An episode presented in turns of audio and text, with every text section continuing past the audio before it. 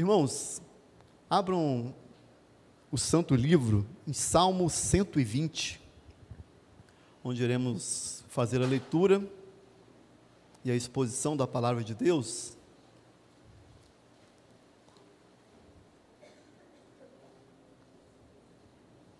Salmo 120.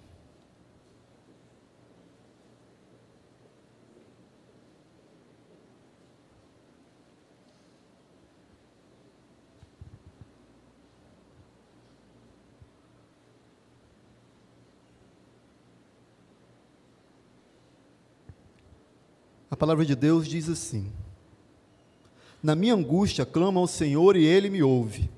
Senhor, livra-me dos lábios mentirosos da língua enganadora. Que te será dado ou te será acrescentado, ó língua enganadora? Setas agudas do valente e brasas vivas de zimbro. Ai de mim que peregrino em Meseque e habito nas tendas de Quedá. Já há tempo demais que habito com os que odeiam a paz. Sou pela paz quando, porém, eu falo, eles teimam pela guerra. Oremos.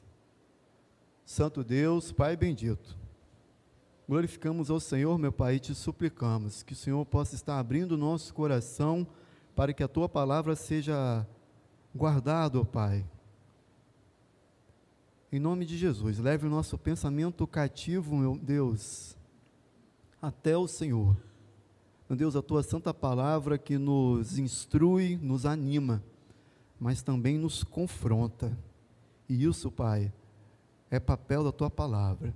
Em nome de Jesus, esteja nos abençoando. Amém. Irmãos, como é de costume, é, me permitam dar uma breve explanação sobre. Quando é de costume, às vezes, dar uma breve explanação sobre o contexto aqui o Salmo 120, ele compõe aqui o que são conhecidos como salmos de romagem. Vai do Salmo 120 até o Salmo 134. São 15 salmos, né? Na sua grande maioria são salmos pequenos, cerca de seis ou oito versículos, exceção do, do Salmo 132, que ele tem 18 versículos, e o Salmo de Romagem, eles recebem esse título porque, segundo comentaristas e historiadores, eles.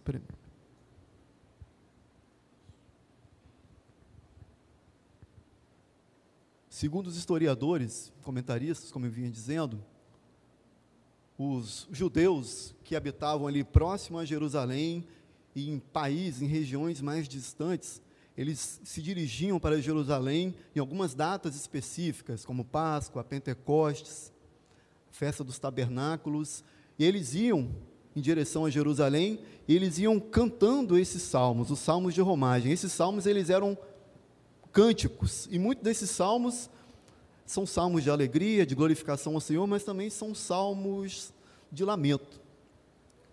E o que fala muito conosco com a igreja de Cristo aqui na terra, porque nós também somos peregrinos, nós também estamos em direção a, a Jerusalém celestial, como foi cantado aqui no hino, a Nova Jerusalém. E a imagem de, dos romeiros ou de romagem é muito viva na nossa mente, na nossa cultura, num país quase que predominantemente católico, onde há muitos católicos, no mês de abril e maio a gente vê aqui Cariacica, Serra, Vila Velha, a, a Romaria aí, muita gente, a Romaria dos Homens, é muita gente vai, eles vão afluindo ali para Lindenberg, quando a gente vê aquele mar de gente. Então, os judeus da época eles faziam esse movimento, ou essa peregrinação, e eles iam cantando, cantando, cantando, esses salmos em direção a Jerusalém, como eu disse, em algumas festas específicas. E o Salmo 120, ele é o primeiro desses salmos de romagem. E ele trata de um tema, um dilema doloroso, que nós vamos tentar desdobrar aqui. E para uma fácil explicação, um fácil entendimento, eu dividi aqui, fiz uma subdivisão. O versículo 1 cabe como uma introdução. No versículo 2, eu intitulei como Angústia do Salmista. Ainda no versículo 2, a oração do salmista. E dos versículos 3 a 7, a resposta do Senhor. Então, mediante a isso, vamos ao texto. Na minha angústia clamo ao Senhor e ele me ouve. Podemos destacar aqui três fatos importantes. O salmista está angustiado, ele clamou, ele orou a Deus e Deus o ouviu. Em primeiro lugar, aqui, angústia. O significado aqui de angústia é como se ele estivesse espremido, preso. Não preso literalmente, em um cárcere, numa cadeia, mas é como se a sua alma, o seu espírito estivesse ali preso, acuado. E essa é a situação aqui do salmista. Em segundo lugar, diz que ele clamou. Devido à sua inabilidade, à sua incapacidade de se defender, pois ele estava acuado ali, não tinha como se defender, ou como fugir, ou como, ou como de alguma forma se desvencilhar desse problema, ele orou a Deus, baseando-se na sua total incapacidade de resolver aquela situação. Em terceiro lugar, Deus o ouve. Mas se formos parar apenas aqui na, nessa introdução, ficam muitas interrogações, muitas dúvidas. Por exemplo, o que lhe causava a angústia? O que estava lhe causando a angústia? Qual foi o conteúdo da sua oração. E sabemos que Deus o ouviu, mas Deus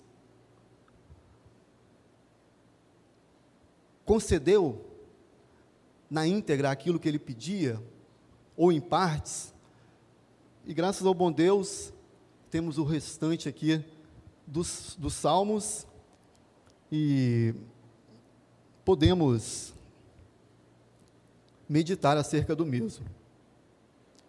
Versículo 2 diz assim: Senhor, livra-me dos lábios mentirosos e da língua enganadora. Já podemos ver aqui que a partir do, do segundo versículo, já encontramos o motivo da sua angústia. Estão falando mal dele. Difamação, fofoca, calúnia, estão deturpando as suas palavras, ou seja, ele dizia uma coisa, mas os outros falavam que ele estava falando outra. Ou seja, o salmista aqui estava sendo vítima do que atualmente nós podemos denominar como um assassinato de reputação. Certa vez eu ouvi um, um, comentário, uma pessoa, um religioso falando na internet, algo muito cabível e muito plausível, ele disse que nos primeiros séculos as pessoas eram lançadas no Coliseu e ali elas serviam como um espetáculo público. Feras os devoravam, bravos guerreiros e gladiadores matavam ali as pessoas sem elas terem como se defender. Graças a Deus não temos mais isso, mas uma, da forma, uma das formas que, que hoje em dia as pessoas usam para causar um vexame na outra é, é o assassinato de reputação, é falar mal, é desmerecer a pessoa. E devemos ficar atentos a isso. Sabemos que também a língua é um instrumento valioso, Deus nos deu. Se bem utilizada, ela é muito valorosa. Sem a língua, a mãe não teria como ninar a criança e ali cantar uma, uma cantiga para a criança dormir. Sem a língua, o professor não conseguiria instruir o aluno. Ou, sem a língua também, o tenente não conseguiria ordenar a tropa e dar a voz de comando. Mas a língua, se indevidamente usada, ela se transforma ou ela pode se transformar numa arma poderosíssima, em algo destrutível. E um texto, quando nós falamos sobre o perigo da língua, um texto áureo, é, Tiago, Epístola ao Tiago, capítulo, capítulo 3, abram, irmãos, por favor. Tiago 3, nós tivemos a, a bênção e a oportunidade de estudar a Epístola de Tiago aqui às quartas-feiras esse ano. O pastor ministrou as aulas aqui.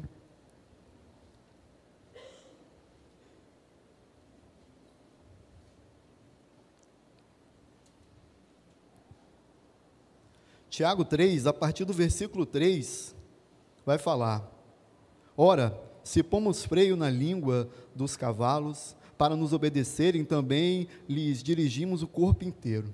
Observar igualmente os navios que, sendo tão grandes e batidos de rígidos ventos, por um pequeníssimo leme, são dirigidos por onde queira o impulso do timoneiro. Assim também a língua, pequeno órgão ou seja, a língua ela é poderosa. Aqui, Tiago ele compara a língua ao freio do cavalo que domina o cavalo ou o leme do navio que dá a direção ao navio e leva tão grande navio aonde ela quer. Ainda no no versículo 5, Tiago vai falar que a língua é como uma fagulha e põe em brasas tão grande selva. Ou seja, a língua é perigosa. Não sei se os irmãos já tiveram a oportunidade de ver pessoalmente, ou se não viram pessoalmente, já, já viram um incêndio florestal e o quão perigoso é. Todo ano, assim, tem uma época do ano, a Austrália sofre muito, Califórnia também, lá nos Estados Unidos, ali na Península Ibérica, ali, Portugal, Espanha também. E para quem já teve a oportunidade de ver e sabe o quão perigoso é o incêndio florestal, e o quão cansativo e dispendioso é, combater esse incêndio. E o incrível é que Tiago ele compara a língua a essa pequena fagulha que incendeia ou pode incendiar uma selva inteira. Assim é a língua. Às vezes uma palavra mal colocada, ela pode pôr fim a uma amizade, a um casamento, a harmonia dentro da família pode pôr fim ao ministério, pode pôr fim, pode pôr fim a uma igreja. Então, ela é muito perigosa, se mal usada. Agora, no versículo 7, o autor vai falar que toda espécie de feras e aves e répteis e seres marinhos se doma e tem sido domada pelo gênero humano. A língua, porém, nenhum dos homens é capaz de domar, ou seja, a língua é um mal incontido. Essa semana eu estava conversando com um tio da minha esposa, aí ele teve nos Estados Unidos, ano passado, aí ele estava mostrando lá, ele teve em Orlando, aí mostrou, ele foi no SeaWorld, aí ele mostrou o espetáculo lá, as baleias, orcas, fazendo tudo aquilo que o, o adestrador, depois as focas, penso eu, penso eu, um animal tão desajeitado como uma foca, e ela ela era ordenada ali e tudo que o, que o seu adestrador mandava, ela fazia. Aqui Tiago vai falar que a nossa língua é pior do que um animal marinho, pior do que aquela foca, pior do que uma baleia, um tubarão, ou um animal, ou um cachorro, ou, um, ou uma ave, porque ela é difícil de ser dominada. E ainda no versículo 8, Tiago vai falar que ela é um mal incontido e carregado de veneno mortífero, ou seja, ela é poderosa, perigosa, é um mal incontido, incontrolável, indomável, e ela é venenosa. Por que o homem não consegue domar a própria língua?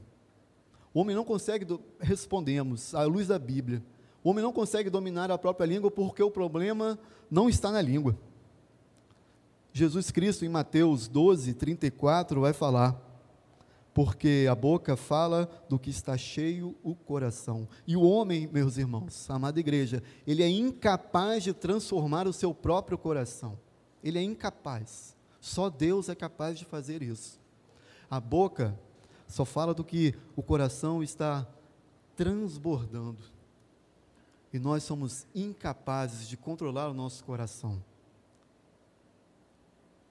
Resumindo, não temos como, como dominar a nossa língua pelo fato de não podermos mudar o nosso coração, mas Cristo pode fazer todas essas coisas. Ainda no versículo 2, passamos agora para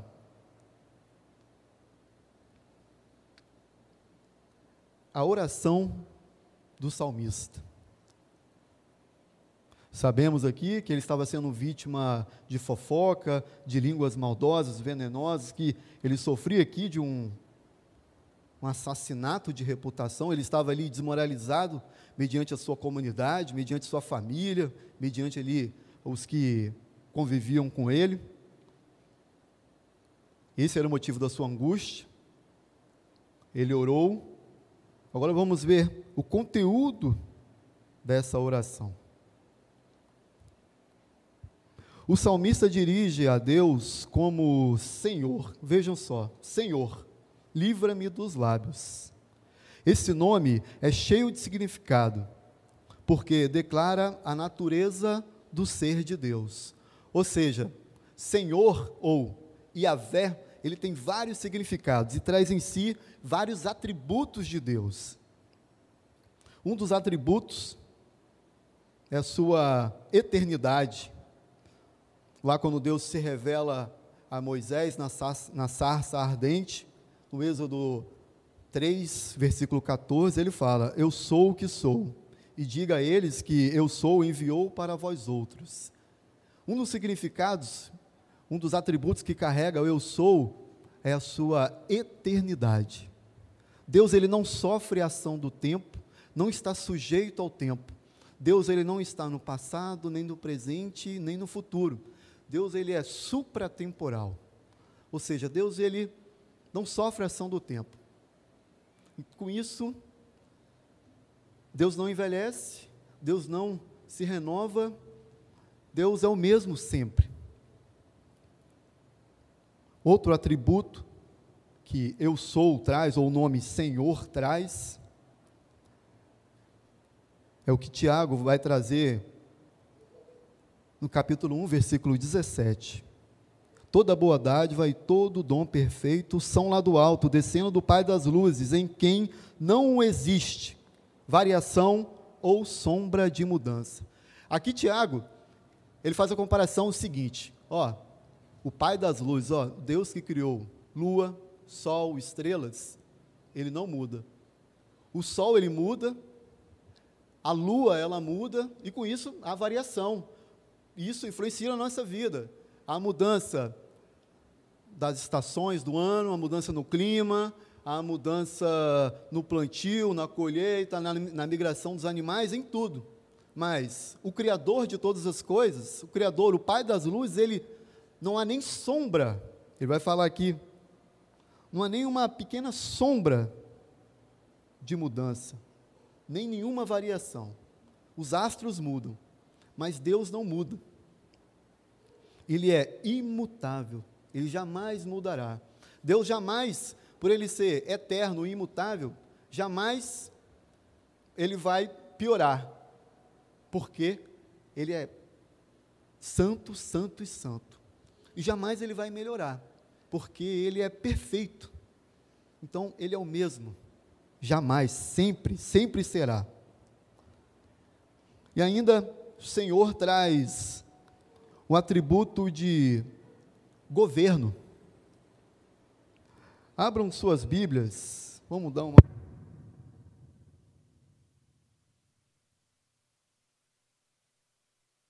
Oi, voltou.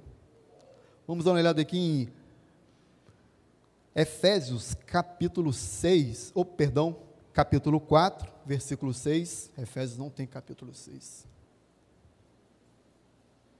Efésios 4, 6, do qual nós vamos tentar extrair alguns atributos de Deus.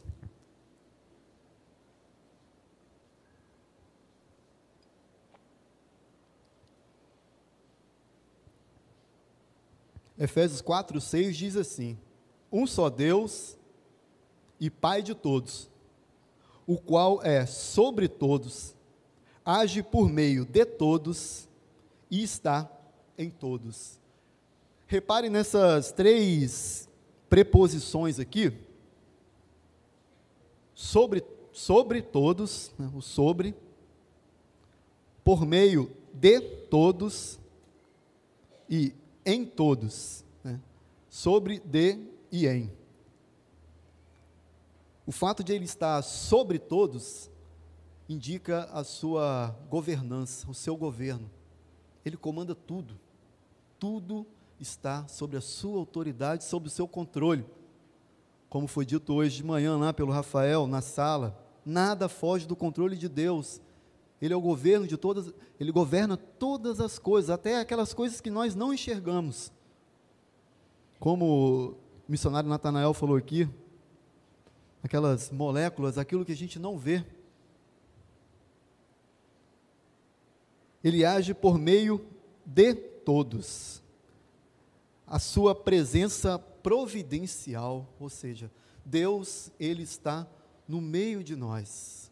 Deus, ele está no meio de nós, providenciando todas as coisas que nós necessitamos para que possamos adorá-lo, para que possamos ser chamados de filhos dele, para que sejamos adoradores e não miseráveis pecadores, e ele nos aceita como filhos. E ainda em todos a sua presença essencial, ou seja, ele está em cada um de nós, em cada um daquele que aceitou o nosso Senhor Jesus Cristo como Senhor e Salvador. Então, quando o salmista aqui ele clama, Senhor, livra-me. Ele tem o endereço certo, ele sabe para quem que ele está pedindo. Ele não está lançando sorte em vão, ele não está jogando palavras em vão. Ele conhece Deus, ele conhece, ele sabe que Deus, ele conhece todos os seus atributos, sabe que Deus é perfeito, é imutável. Deus governa sobre todas as coisas. E assim deve ser a nossa oração, irmãos. Devemos conhecer a Deus para que possamos pedir corretamente, pedir com reverência. Devemos conhecer a Deus para nos relacionarmos melhor com Ele, porque não tem como nos relacionarmos com quem nós não conhecemos, é impossível, é loucura. Aqui o salmista nos mostra, ele conhecia Deus. E muitas vezes as pessoas nos indagam: por que orar se Deus já determinou todas as coisas? Né? A resposta é simples. Deus ordenou a oração como uma maneira de suplicarmos aquilo que ele prometeu conceder. É aquilo que Jonathan Edwards vai chamar de antecedente de concessão de misericórdia. O que significa isso? Deus ordenou a oração para que nós pudéssemos usufruir de Suas bênçãos. Irmãos, devemos orar. Sabemos que, às vezes, muitas coisas atrapalham, é a agenda, é a correria, mas muitas vezes até a frieza de um coração. Mas a oração, ela é extremamente necessária. É o meio pelo qual Deus ordenou para que Ele mesmo operasse em nosso meio. Lembrando que Deus governa sobre todas as coisas, então Ele pode fazer todas as coisas, não há nada impossível para Ele, Ele é o Todo-Poderoso, ele é, ele é o Eu Sou.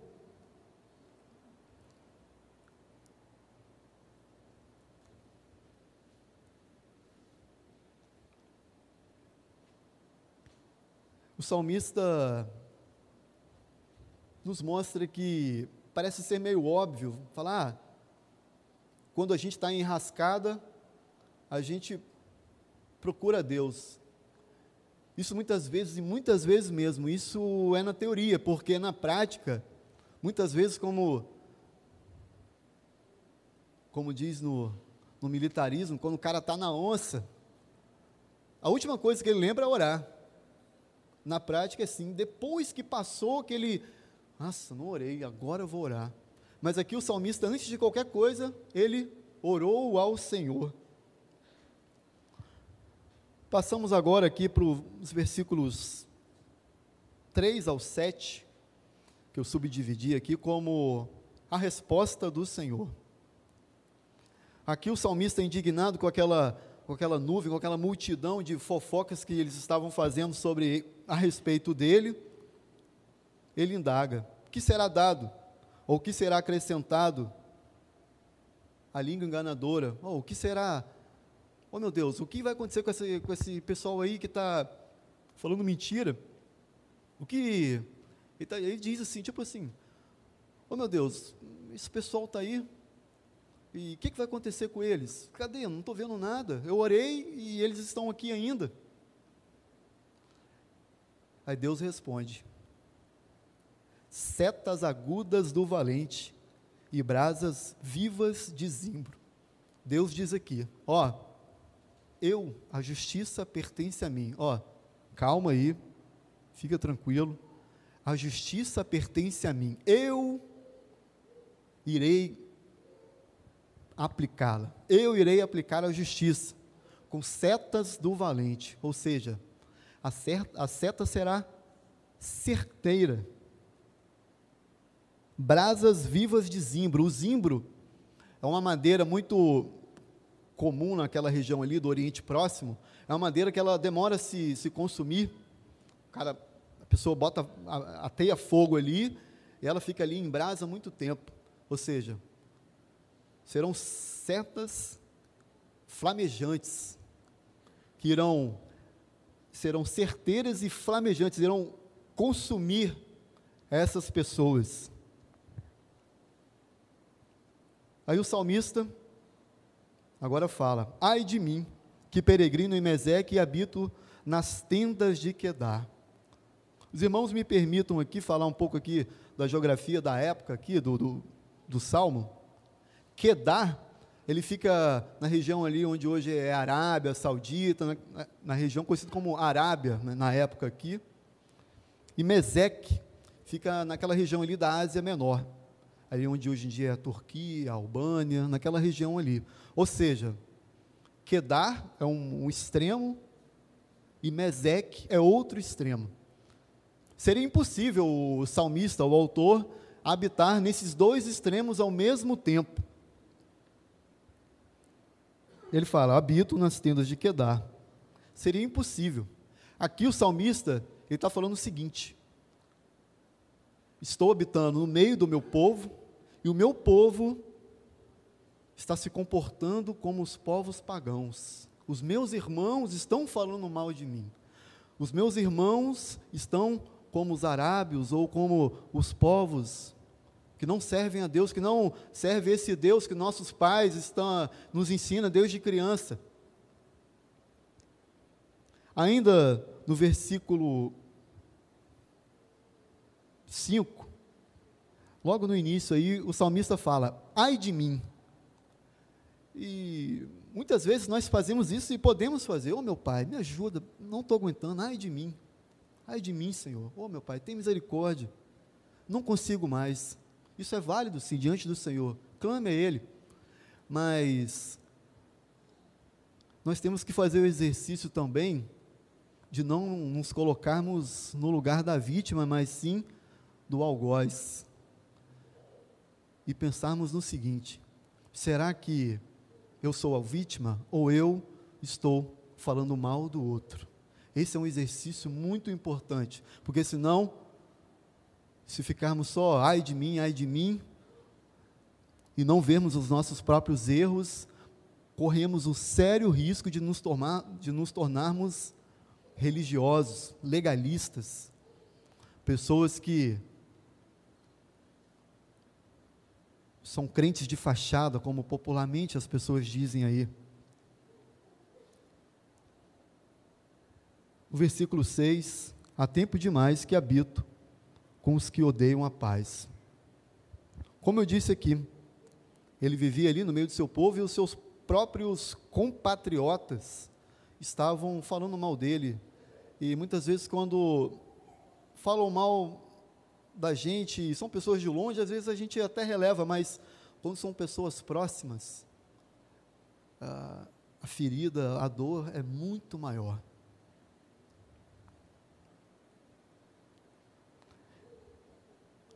E o incrível aqui, no versículo 6, que ele diz: Eu habito com os que odeiam a paz. Percebam que, na sua angústia, ele clama ao Senhor e o Senhor o ouviu. Deus, ele não trasladou essa pessoa que estava sendo vítima ali de fofoca, ele nem dizimou as pessoas que estavam falando mal dele ele continuou habitando no meio daquelas pessoas. O que o Salmo nos diz aqui é que ele não mudou, Deus não mudou a situação, não mudou as outras pessoas, aqueles que falavam mal dele, mas mudou a, pers, a, a perspectiva do qual ele via a situação. Ele mudou o próprio salmista, ele não mudou as outras pessoas. Ele faz aqui, ó, sou pela paz.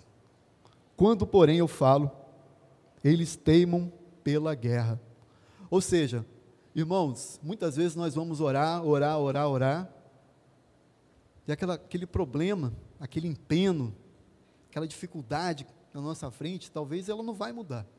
Talvez o que o Salmo nos diz aqui, o que a palavra de Deus nos diz aqui, é que nós, muito provavelmente, nós iremos mudar. E mudar para melhor. É a palavra de Deus que está falando aqui, não sou eu. Nós iremos mudar.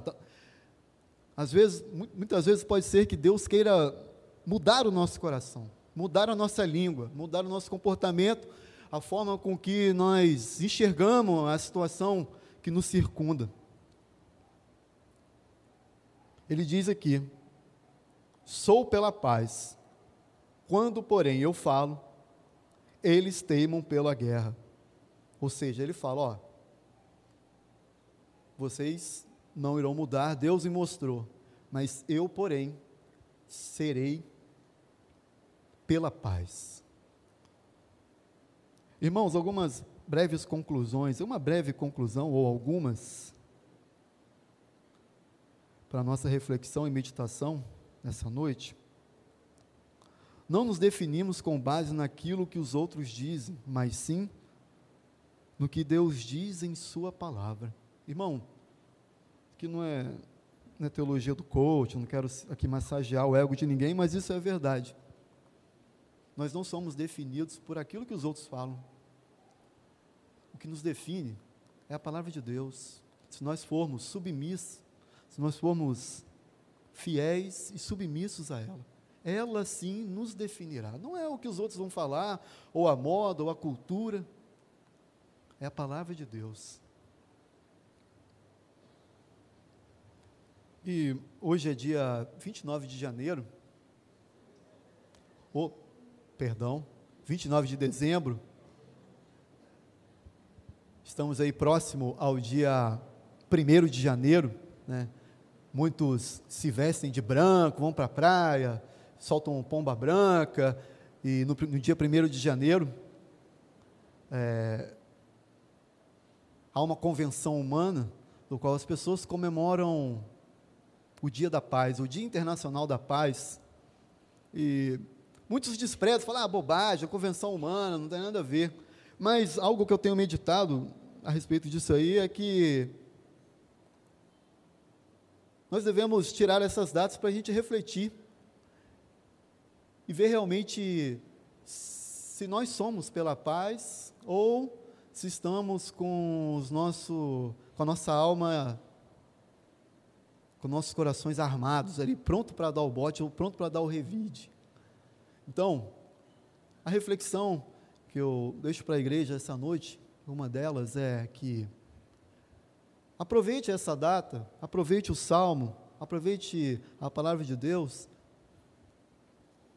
Reflita, se reconcilie. Se durante o ano alguém falou mal de você, ou se você falou mal de alguém, se reconcilie. Se você feriu essa pessoa, peça perdão, se aproxime dela, ore por ela. Faça isso, isso é nobre, isso é o que a palavra de Deus nos exorta a fazer, é tratar o mal com o bem e sempre que possível fazer o bem, sempre, sempre, sempre. A cruz de Cristo nos capacita a oferecer perdão a quem nos afronta e oferecer paz a quem nos chama para a guerra. E enfim, esse salmo fala conosco, mas acima de tudo, esse salmo ele fala da pessoa de Jesus Cristo, irmãos, porque ele foi caluniado, ele foi vilipendiado, levantaram acusações contra ele, disseram para ele que ele havia curado no sábado, segundo os religiosos não podia. Ele foi ali diante do tribunal, ele foi injustamente acusado e ele não retribuiu o mal com o mal. Ele foi pela paz e ele é pela paz. Ele é o príncipe da paz, como foi cantado aqui nesse belo hino. Então, acima de tudo, esse salmo fala de nosso Senhor Jesus Cristo que foi insultado e não revidou. E não usou a língua para maldizer ou para, amaldiçoar. Mas, pelo contrário, na cruz ele pediu perdão. Pai, perdoe-os, porque eles não sabem o que fazem. Então, irmãos, essa é a palavra de nosso Senhor Jesus, nosso Deus Todo-Poderoso. Peço ao pastor que se dirige aqui à frente, faça oração. Agradeço ao pastor ao conselho da igreja pela oportunidade de estar aqui pregando, pela confiança, né, pela teimosia ainda insistir em mim. Agradeço de coração.